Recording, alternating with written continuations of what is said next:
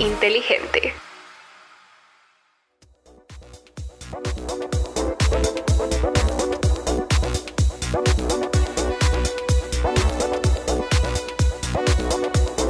Negocios y marketing, episodio 10. Bueno, nuevamente un capítulo más acá de negocios y marketing por MT Agencia.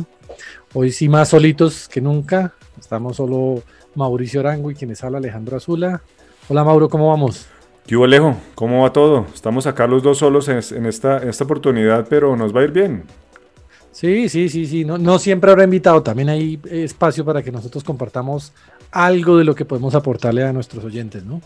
Sí, sí, yo creo que, y, hoy es un tema interesante, Alejo, porque muchos empresarios o muchos, muchos clientes, muchas marcas llegan a veces a contactarse con, con las agencias y, un poco lo, el, objetivo, el objetivo de hoy es contarles cómo son esos roles dentro de las agencias de marketing, de marketing digital. ¿Cómo lo ve?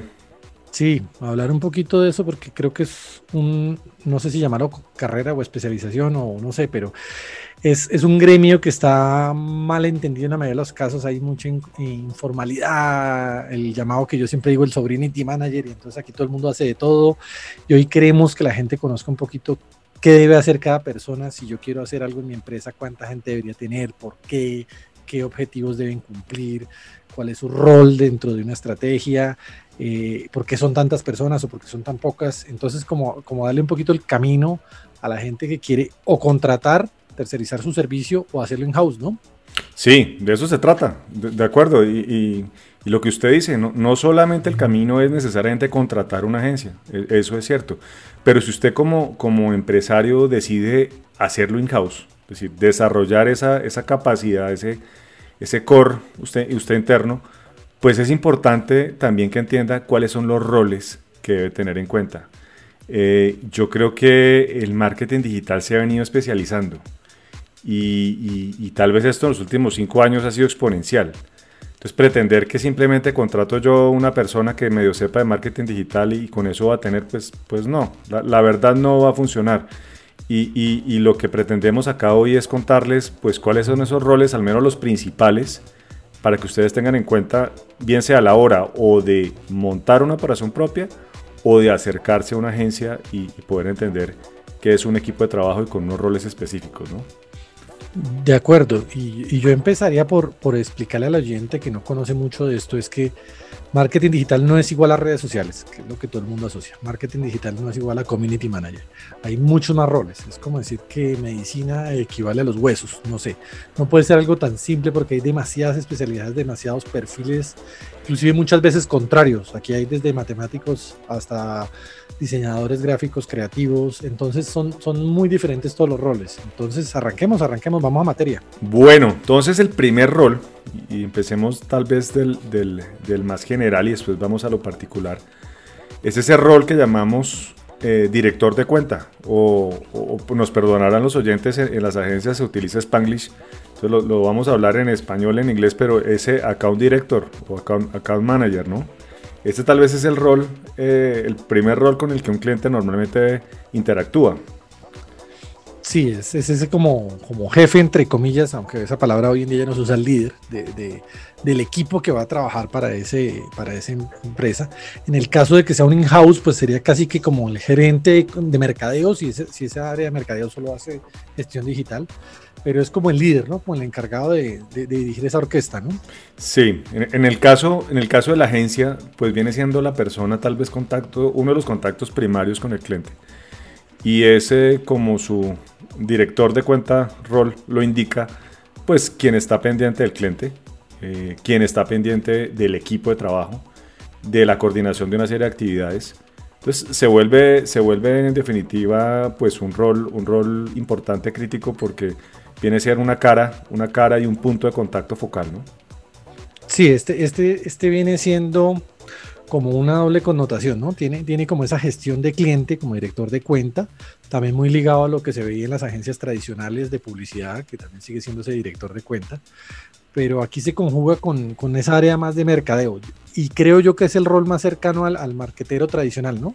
Sí. Es como el que sí puede venir un poquito más de ese lado. Muchas veces son de mismo mercadeo, publicidad, todo eso, ¿no? Sí, eso es una herencia de- del mercadeo tradicional. Eh, usted, usted bien lo decía, las agencias eh, tradicionales de mercadeo, eh, pues eran, eh, ese rol era muy, estaba siempre presente, ¿no? ¿Quién, quién atiende la cuenta? ¿no? El director de cuenta, el gerente de cuenta. ¿Quién atiende al cliente? Esa persona. Ese es tal vez el primer rol que, que vale la pena traer aquí a la mesa, porque está todavía presente en mucho, ¿no? Sí, sí, tiene que ser alguien ya con cierta experiencia porque pues obviamente va a dirigir un equipo. Eh, como decía yo, normalmente vienen de marketing, algo de comunicación social porque vamos a ver que en mercado digital comunicación social es preponderante por todo lado.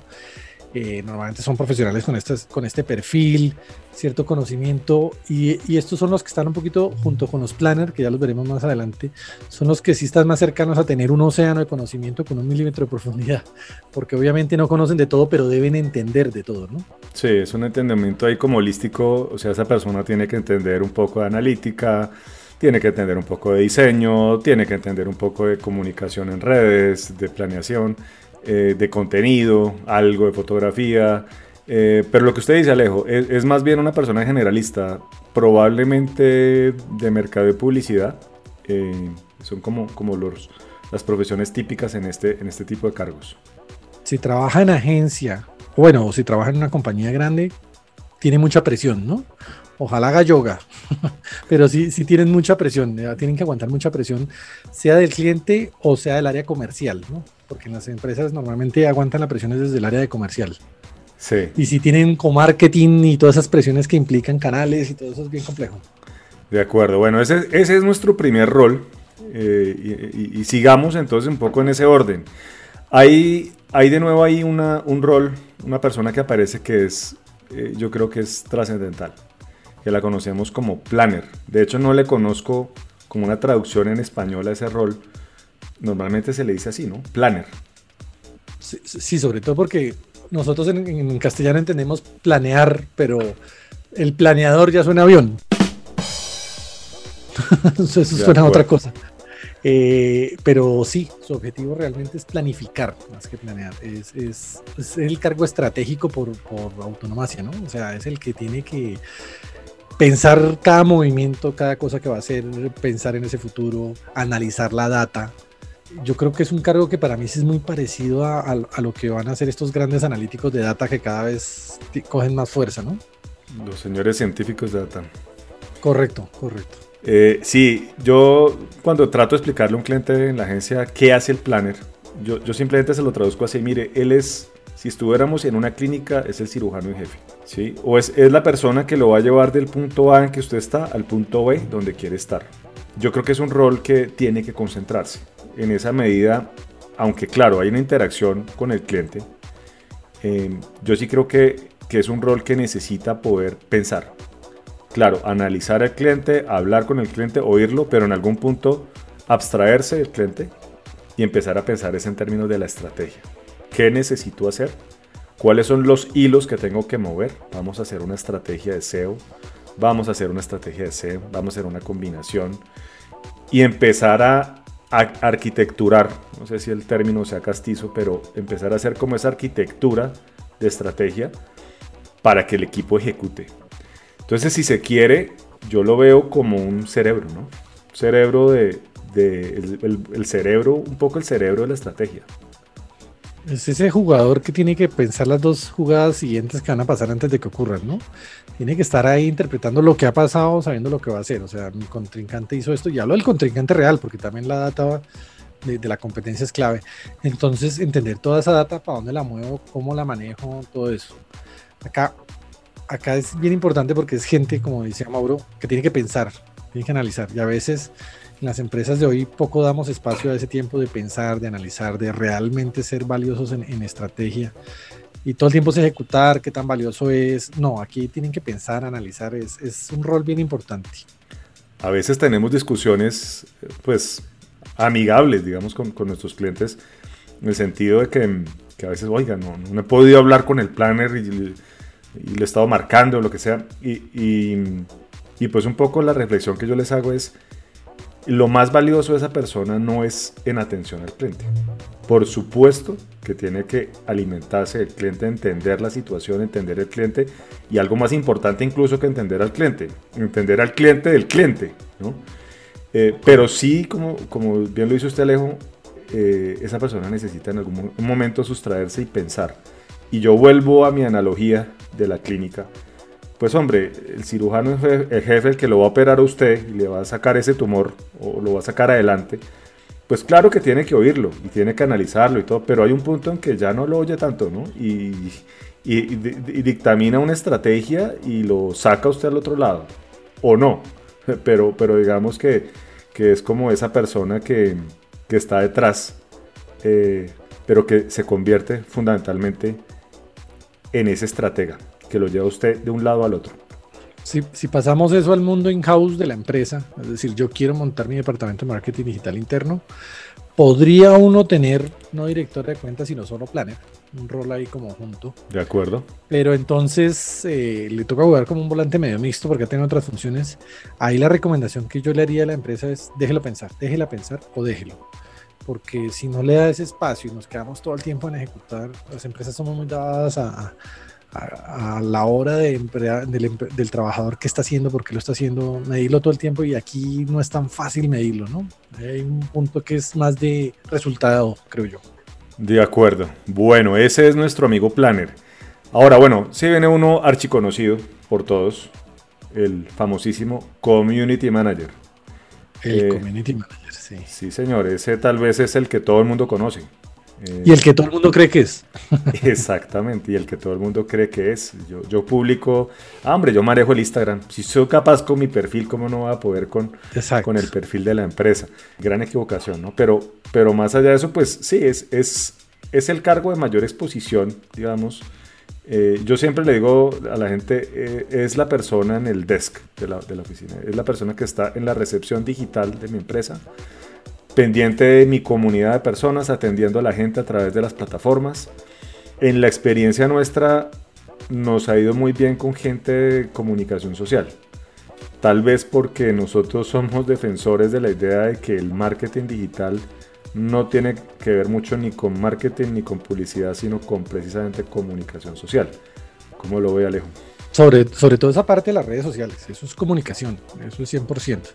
A mí me encantó en, el capítulo que tuvimos con Andrés Clouster, este, este sensei o gurú, palabras ya no usadas de SEO, que puso un ejemplo que a mí me encantó y decía, es que en, en, Facebook usted tener un millón de seguidores hace 10 años era una maravilla, eso era, y hoy en día no tiene ningún valor, porque cada vez las redes sociales eh, presionan más a, que el alcance orgánico, es decir, el alcance natural, el alcance no pago, sea menor.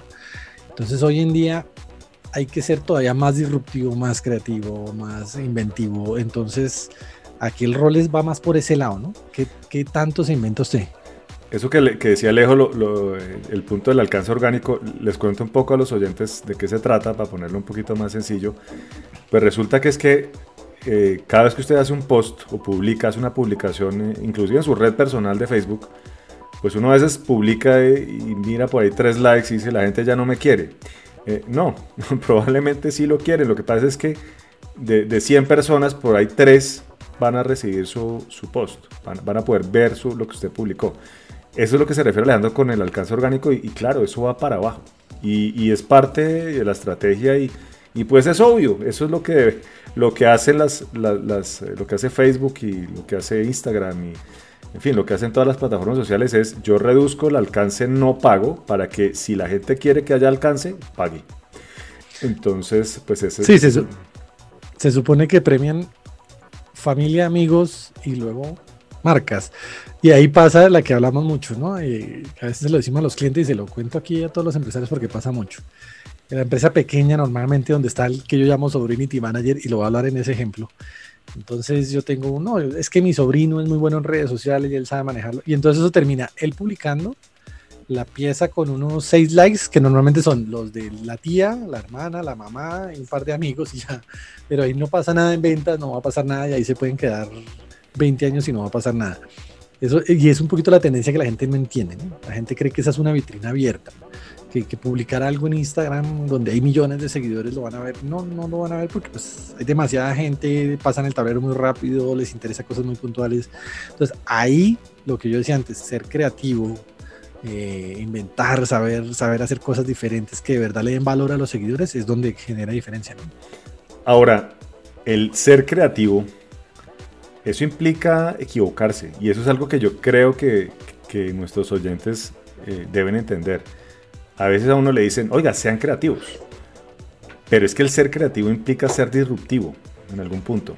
Y el ser disruptivo implica o que, o que le va muy bien o que de pronto las cosas no salen tan bien. Entonces, ahí hay un, una dosis de, de, riesgo eh, en el ser disruptivo y yo estoy de acuerdo con Alejandro. Yo sí creo, hay que ser un poco disruptivos, pero lo que voy es que a veces las cosas pueden no salir bien. Y, y cuando digo no salir bien es que de pronto no sé, va a haber críticas porque cuando uno sale a redes pues se, expone y, eso es algo que, es importante que entiendan, no siempre van a mandar emojis y corazones, eh, en las redes uno se expone también y como marcas hay cierta exposición, lo cual me parece natural y normal, pero, pero eso es bueno que ese riesgo se mide y se asuma. Yo creo que ese es un riesgo que uno no le ve al community manager hasta que le pasa.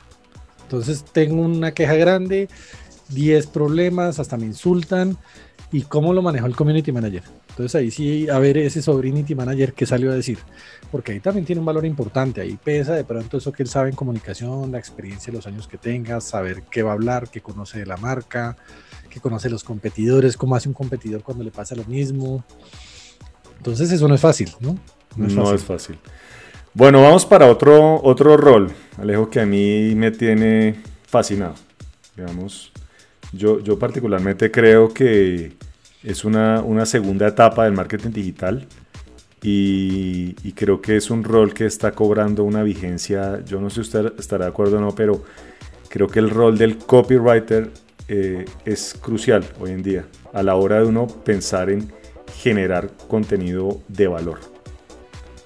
Sí, y es un rol bien difícil porque no es tan fácil ubicarlo, encasillarlo en, bueno, consigo un comunicador social que haga esto tan y ese me da, me puede servir de, community manager. No, acá tiene que tener e, ese saber escribir, ese saber investigar, ese saber consultar y entender una marca o un servicio, un producto, que eso no es fácil, porque es que sentarse uno a escribir de lo que no sabe no es nada fácil. Entonces tienen un perfil de investigación bien complejo y saber escribir que tampoco es fácil, ¿no? Ese, ese saber escribir eh, que tampoco es fácil es, es absolutamente cierto. Es decir, uno asume, por lo menos yo debo confesar, Alejo, que yo asumía que saber escribir pues era, era algo que venía por defecto y no. Saber escribir implica una forma de pensamiento y es poder ordenar ideas de determinada manera que sea consistente, congruente, armar unas ideas, generar una buena introducción, una tesis, una antítesis, una conclusión, un desarrollo de ideas eh, perfectamente concatenadas y resulta que eso no, no de eso no dan tanto. y, estoy, estoy yendo más allá de la ortografía y la gramática, ¿no? que ese es otro cuento. De la buena ortografía y la buena gramática tampoco es que sean abundantes, pero más allá de eso es saber poder concatenar una idea y usted poder hacer una investigación y aprender en una semana de inteligencia artificial y poder ordenar unas ideas congruentes consistentemente y de pronto a los 15 días investigar acerca de plantas de, concreto y hacer también una investigación que le permita poder hablar con cierta autoridad ¿no? y, sobre todo con una dosis de convencimiento. Eh, eh, eso es cierto. Y, tal vez hago una precisión que no le hicimos, Mauro, y creo que es importante porque mucha gente de pronto no entiende, bueno, ¿y qué hace un copywriter? No. Eh, en el caso puntual de nosotros, que somos una agencia de inbound marketing, que es una tendencia muy globalizada en, este momento, es crear contenido para atraer a mi, a mi persona. En el capítulo que hablamos con, con, ahora se me fue el nombre, Gabriela Escamilla, sobre, sobre creación de contenidos. Eh, entonces, ¿cómo, ¿cómo creo yo contenido? Sencillo. Sencillo decirlo, ¿no? Pero es crear o escribir algo de valor para que una persona me siga. Llámese un blog para que me encuentren en, Google, llámese un ebook para que yo le regale a la persona a cambio de que se registre, llámese un video, porque ese video tiene que tener un, guion que será también escrito, llámese como se llame el contenido. Esta persona tiene que investigar para darle valor. Entonces yo vendo... Eh, Bicicletas, pues tiene que saber de bicicletas y escribir por qué los beneficios de montar bicicleta implican tal cosa. Y aquí hay muchas variables que juegan para escribir bien, porque tiene que escribir bien para SEO, es decir, para que Google entienda bien lo que está escribiendo y lo posicione bien. Tiene que escribir bien para que quien lo lea encuentre valor y lo entienda fácil. Tiene que escribir bien para que el contenido sea atractivo y haga que esa persona se atraiga por eso. Tiene que escribir bien en vender el producto, o sea, comunicarlo bien. Es, es, es un rol bien, bien complejo. Total, digamos, en el aprendizaje que hemos hecho y que compartimos con, todo, con toda humildad y cariño, eh, estuvimos navegando por múltiples perfiles, roles, hasta, hasta poder llegar a, a, personas que, que, tuvieran esa facilidad de absorber un tema, pero además tener ya guardado en ese disco duro en la cabeza eh, la manera de poder concatenar ideas. ¿sí? Y nos ha ido muy bien con gente de creación literaria. No, digo que esto pues sea... Eh, una fórmula a prueba de todo, pero, pero digamos que eh, entendimos que si la persona ya venía preparada en su esquema, digamos, mental para poder absorber un tema y poderlo digerir y después poderlo expresar de una manera correcta, eh, pues eso ya era ganancia. Entonces, eh, pues hombre, ese es un, puede ser un buen camino, buscar personas que escriban muy bien, así no sepan del tema de su empresa así, así no conozcan de, lo que hace la compañía y nunca hayan, nunca, no sé, soy un cultivo de flores y la persona nunca ha estado ni siquiera en la sabana, no importa, porque si viene con esa estructura mental va a poder aprender y aprender bien. Y más importante que aprender, va a poder transmitir y plasmar ideas eh, de manera congruente. Entonces, pues nos ha ido bien con eso, ¿no? Hay, empresas y portales que se dedican exclusivamente a la creación de contenido y ahí sí, otro, otra recomendación que yo le daría a la empresa. ¿Usted empresa quiere hacerlo in-house? Bueno, vamos en el planner, que sí o sí tienen que tenerlo. El community manager dependería si es un producto masivo, muy B2C. Ok. ¿Debería tener contenido? No sé, yo creo que podría tercerizarlo. Ese sí podría tercerizar de pronto ese solo contenido. Podría, dependería. Pero por ejemplo, si tiene una buena persona dentro que escriba bien, de pronto lo puede explotar, ¿no? Sí, sí, sí. Yo creo que siempre mirando los dos, las, dos, las dos opciones, lo hago yo o lo hacen por mí, y si lo voy a hacer yo, creo que puedo buscar dentro, dentro de mi organización, de mi compañía, oiga, ¿quién escribe bien? ¿Quién sabe escribir? Porque, vuelvo y repito, parece obvio, pero créanme, no lo es. Entonces, eh, sería un buen camino. Bueno, Alejo, vamos para el siguiente. Hágale. Eh, yo a este rol, es un rol ambiguo es un rol de doble perfil. Le pega con la derecha, le pega con la izquierda. El fotógrafo o el, especialista audiovisual. ¿sí? Nosotros se conoce como media specialist o audiovisual. Eh, y yo lo llamo ambiguo porque yo creo que es mitad científico, mitad, mitad técnico, mitad artista.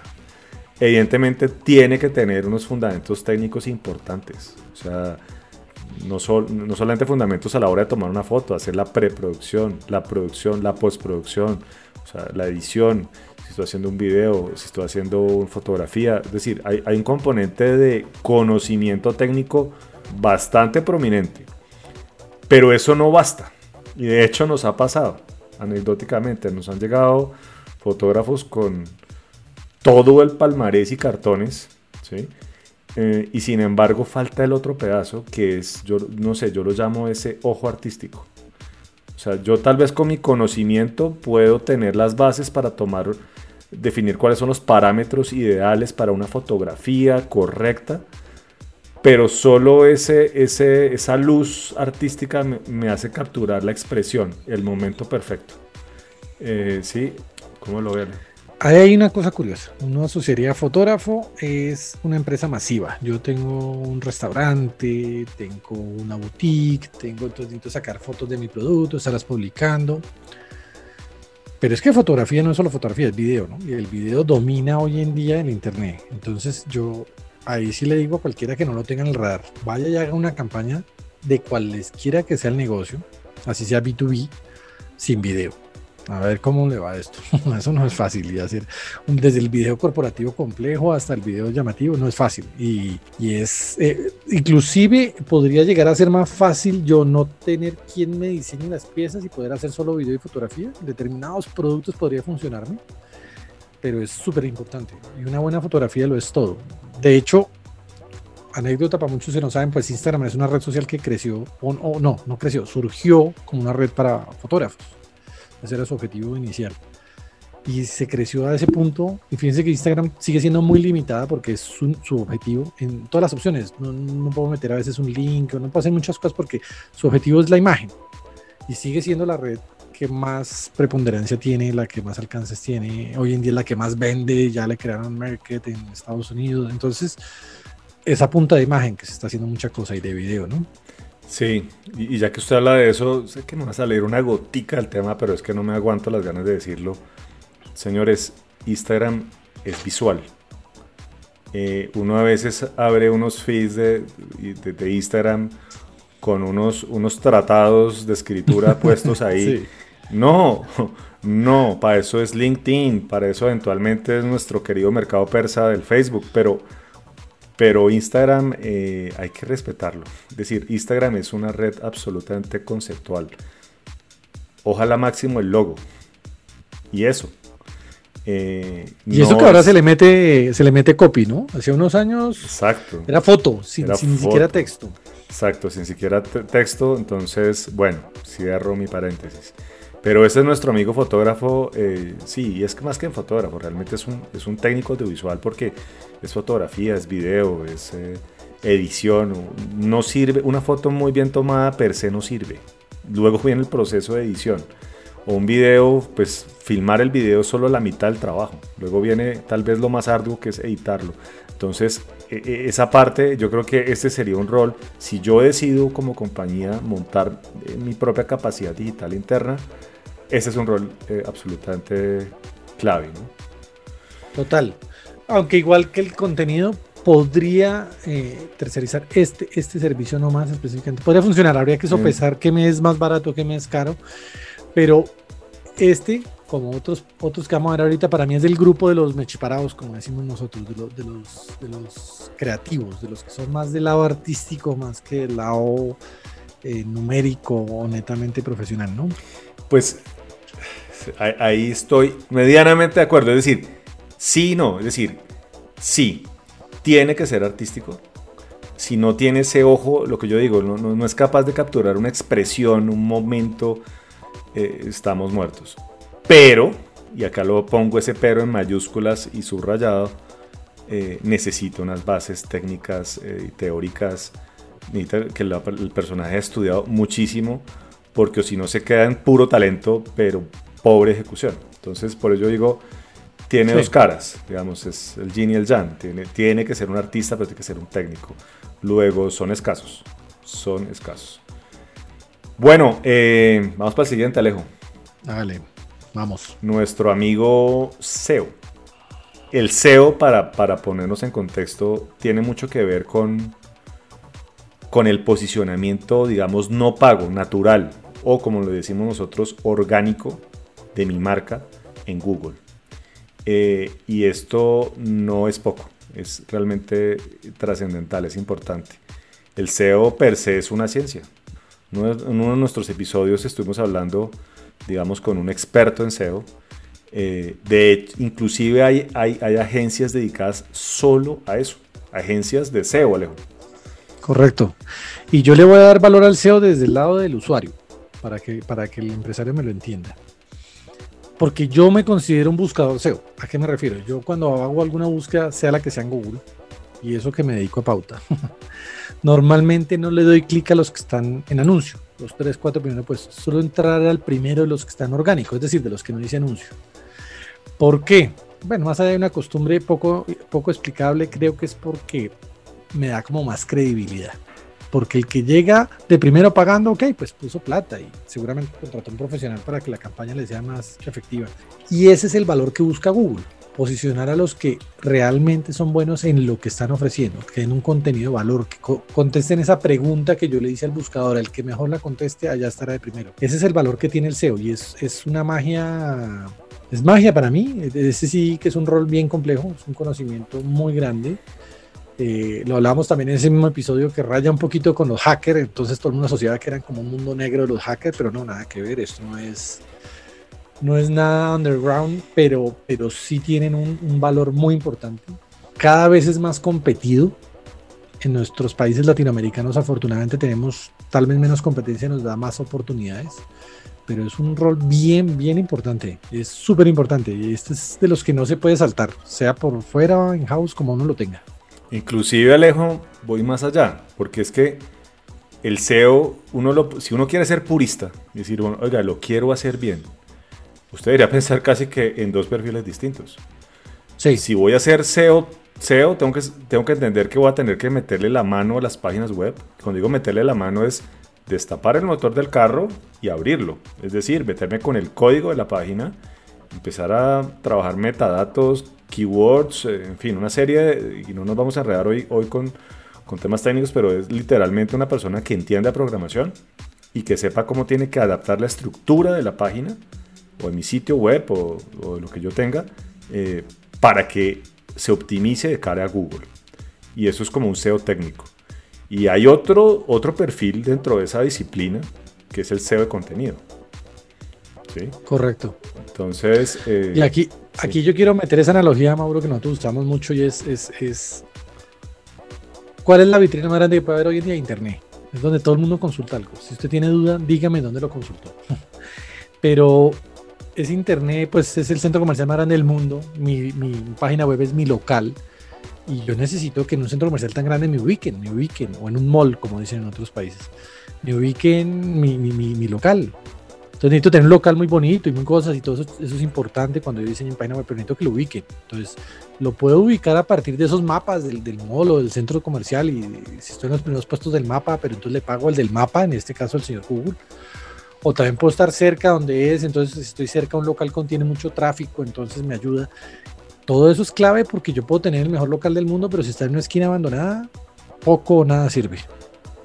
Sí, este, este, este rol es trascendental. Entonces, pues les digo, tal vez este sí, si mi decisión es yo lo hago in-house, este no lo tercerizo, ¿sí? Porque entonces, pues no, no tiene mucho sentido. Eh, y si lo voy a hacer con una agencia, háganle doble clic a ese tema. Porque, porque ahí, ahí el, Ahí el reto que le dejo al, cliente es, si lo quiere hacer in-house, vaya y contrate un SEO bueno. Eso, eso es bien costoso. Es bien costoso si quiero un producto terminado. O si no, tengo que formar a alguien y darle dos años de paciencia. Correcto. Eh, ¿sí?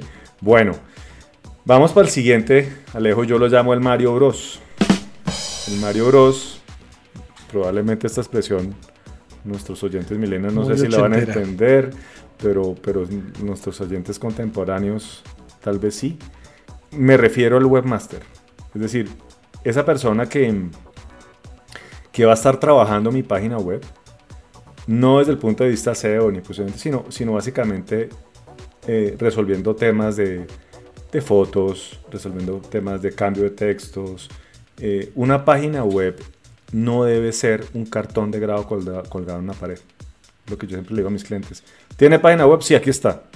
Bueno, y entonces, no, esa la hizo el ingeniero hace como dos años. Eh, yo no la veo mucho, pero ahí está. Si yo voy a hacer una página web para tener como un cartón de grado colgado en una pared, estoy perdiendo el tiempo. Una página web, tiene que ser una película que está cambiando casi que todas las semanas.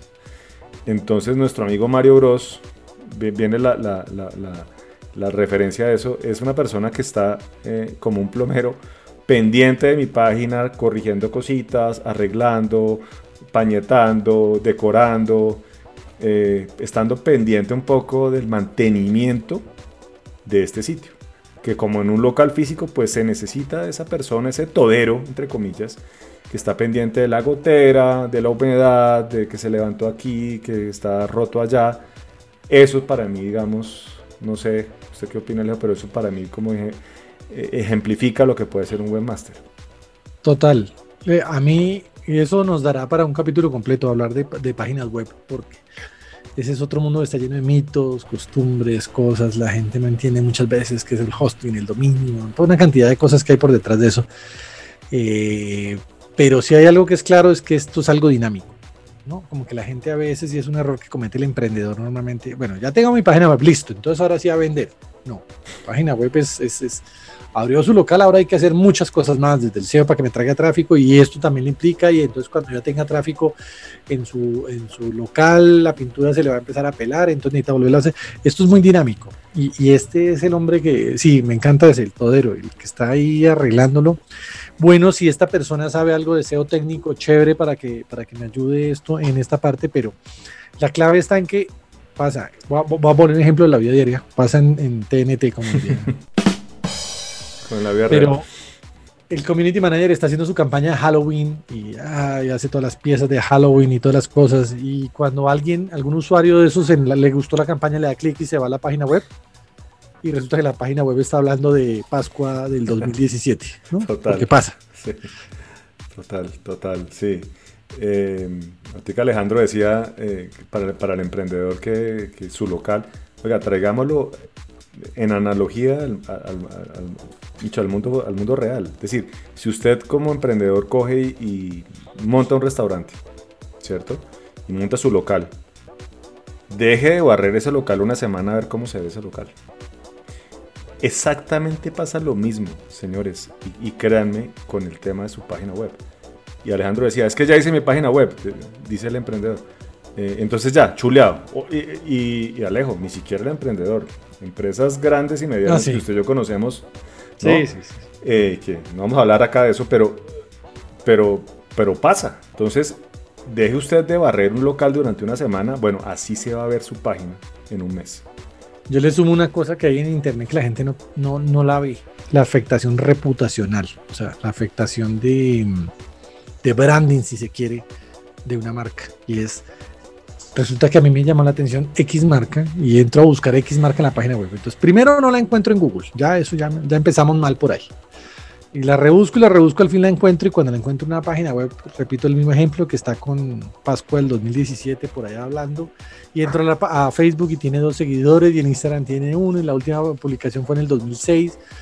Eso ya a mí como comprador, como alguien que quiere hacer negocio con esa empresa, ya me desilusiona completamente, ¿no? Y, señores, el, el- por lo menos el buyer persona, si está dentro del rango 25 a 45 años, créanme, sí lo ve. O sea, sí lo, sí lo ve, sí lo analiza. Pero bueno, avancemos, Alejo. Otro rol que es mítico, el diseñador. Este es. Yo aquí sí hago una infidencia personal. Para mí, este es. Aguanta más que la, que la directora de cuenta. Tengo muchos amigos diseñadores y, y, ay, yo digo, ¿cómo hacen? Oiga, es que a uno lo contratan para hacer algo y no lo dejan hacerlo, ¿no? Pues desde el logo hasta lo que sea. Yo quiero que usted me haga un logo y cuando se lo pasa no me gusta y hace 700 cambios. Es difícil, yo digo que a ellos les toca una cosa difícil porque estudia uno para saber hacer algo y que no lo dejen es complicado. Yo creo que, sobre todo porque hablan de estética, la estética es absolutamente subjetiva, ¿no? Le puede gustar a uno, le puede gustar a otros, entonces es un rol bien complejo, pero también, ya este es del, otra vez vuelvo a mi grupo, los mechiparados, este es de los que tienen que ver con la creatividad, con el arte, raya un poquito más allá. Pero si es un tipo creativo, si es un tipo que verdaderamente innove, va, va a ser fundamental. Total. Ahora, Alejo, yo siempre he pensado que en marketing digital no es que tampoco exista un abanico interminable de opciones y de escenarios. Eh, yo, creo, y es una opinión más personal, que, básicamente un cliente se acerca a uno, o bien sea porque necesita eh, que lo apoyemos en el posicionamiento o reposicionamiento de su marca. Y en este caso, fundamentalmente, estamos hablando de brand marketing. Y creo que es en este preciso caso en que el diseñador juega un papel trascendental, mucho un rol protagónico en la película, porque genera, ayuda a generar empatía y creo que eso se logra a través de la emoción del diseño. Hay, puede haber otro caso, y es el caso en que un cliente eh, se acerque básicamente porque necesita que lo ayudemos a cumplir sus metas de, comerciales. Básicamente, ayúdeme a vender más. Eh, y en este caso estamos hablando más de growth marketing y quizás en este escenario, que puede ser ahorita tal vez el más común, precisamente por el momento de crisis que vivimos, eh, pues en donde pienso yo que tal vez no, no juega el rol protagónico, es, es más bien un coprotagonista de la película, y hay otros roles como temas de analítica, temas de generación de contenido de valor, eh, que pueden ser cruciales, ¿no? Sí, y el mundo se está simplificando y sobre todo hacia las máquinas, ¿no? Si, una máquina procesa cierta información y me dice que es mejor hacer esto blanco que negro, pues yo lo hago blanco y no negro y ya me quito a esa persona que me dirá que es mejor que lo hagamos gris clarito. O sea, pasa, pasa mucho, pero creo que el diseñador tiene que mudar todos los que tienen esta, esta parte artística tienen que mudar un poquito más a, la creatividad, a la disrupción.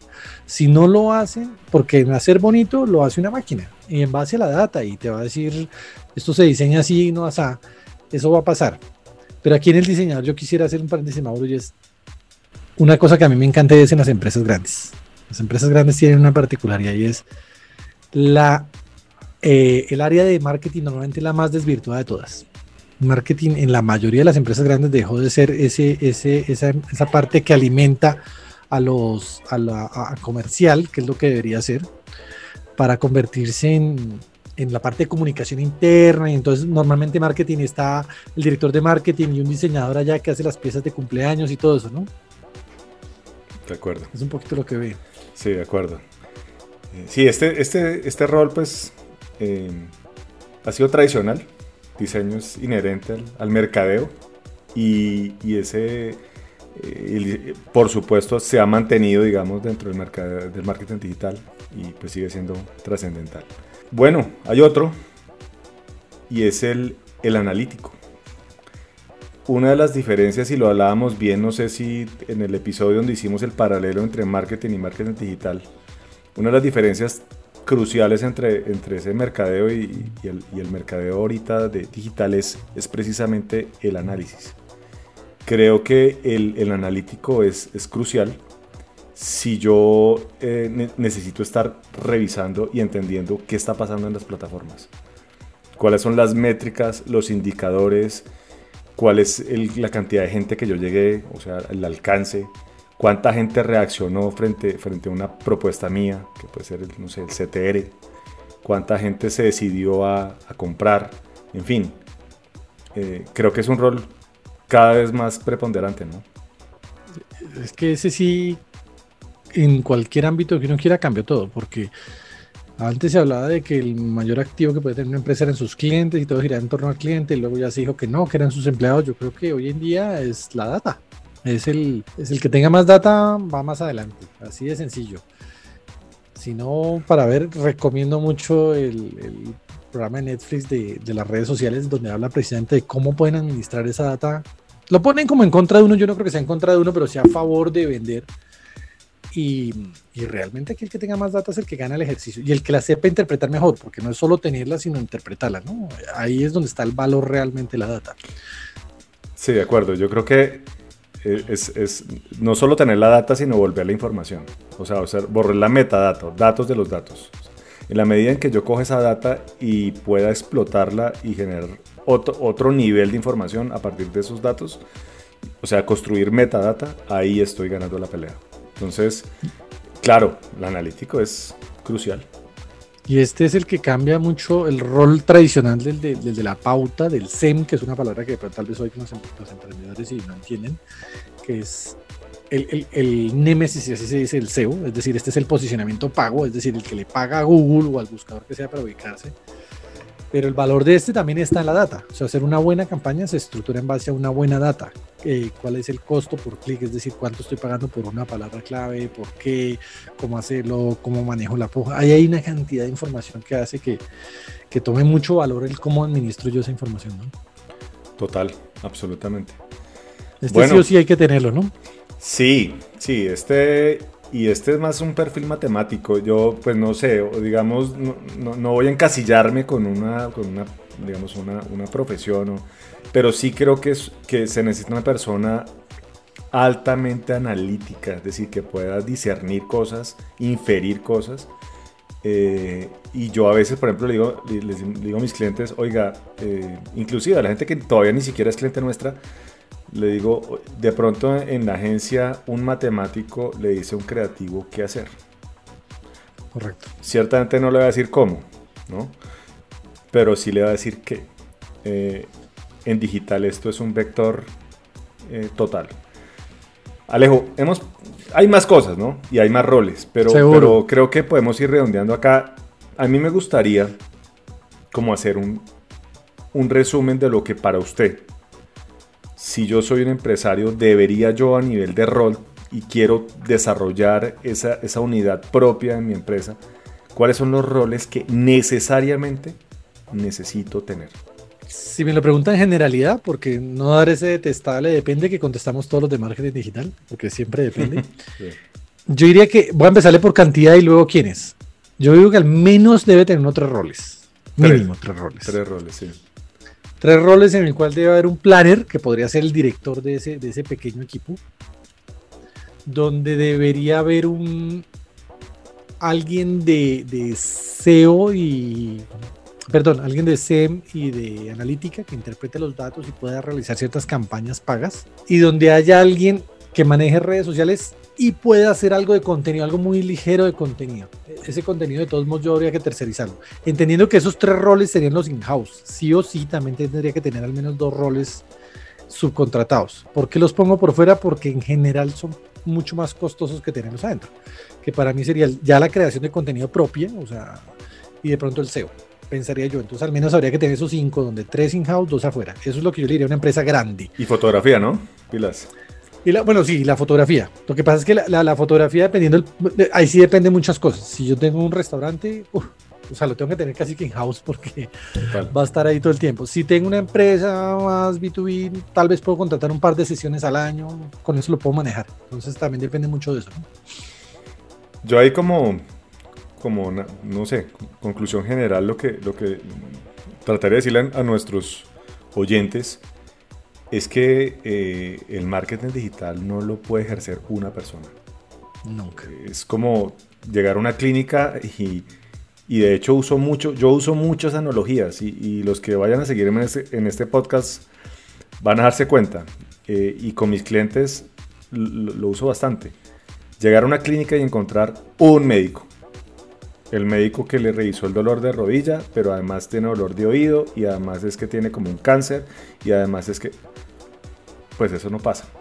Y por supuesto, respetando, por, digamos, obviamente la, medicina, que es una ciencia a otro nivel, pero, pero el marketing también se, se especializa mucho. Entonces, a mí me parece injusto también mm, cuando llega uno a hablar con, un empresario y dice, no, es que aquí el marketing digital no funciona. Y uno va y mira y es que tiene una persona. Entonces es como pretender que una persona sea fotógrafo, pero además sea, tenga un perfil matemático de análisis, pero sea un gran diseñador, pero además sea un gran comunicador y sepa de programación. Bueno, eso no, eso no existe. Ese sí, ese sí es el que patea el tiro de esquina y va y lo cabecea. O sea, eso, no, existe. Creo que la analogía del médico es eso porque no se nos pasa a los mayores de 40. Seguramente los más jóvenes harían la analogía con un bar o una cosa. Sí, es cierto. Bueno, Alejo, eh, eso es todo, ¿no? Por hoy. Sí, sí. Espero, espero haber dejado la semilla en los demás de entender un poquito qué necesitan. Eh, lo hablamos también en varios podcasts de que, oiga, yo quiero aprender de eso en mi empresa y voy a hacerlo yo. Mm, yo no le diría tanto que lo haga puede aprender porque tiene que ser, tiene que entender lo que va a contratar, lo que no va a hacer. Y si va a aprender, aprenda de una de estas cosas, pero va a necesitar más gente. Entonces, esperemos que le sirva. Bueno, muchas gracias. Alejo, eso es todo, ¿no? Bueno, esto es todo. Otro capítulo más de negocios y marketing. Eh, gracias a todos por escucharnos. Recuerden cada jueves un capítulo nuevo. Hoy em, estuvimos solo Mauricio y Alejandro, pero recuerden que siempre habrán invitados especiales. Nos encuentran en todas las redes sociales como MT Agencia. También nos encuentran en la web como negocios. Allá encontrarán todos los capítulos, al igual que en todas las plataformas. Porfa, si hay estrellitas, corazoncitos, lo que sea, por favor, danos los likes si les gusta este em, podcast. Compartirlo, recomendarlo con sus amigos. Estoy seguro que a cualquier emprendedor o empresario encontrará aquí contenido valioso. ¿Listo? Bueno, Mauro, muchas gracias. Muchas gracias a todos. Gracias por escucharnos en negocios y marketing. Recuerden que pueden seguirnos en redes sociales. Nos encuentran en Facebook, LinkedIn y TikTok como MT Agencia. También en Instagram como arroba MT-agencia. Somos negocios y marketing. Somos rebeldía inteligente.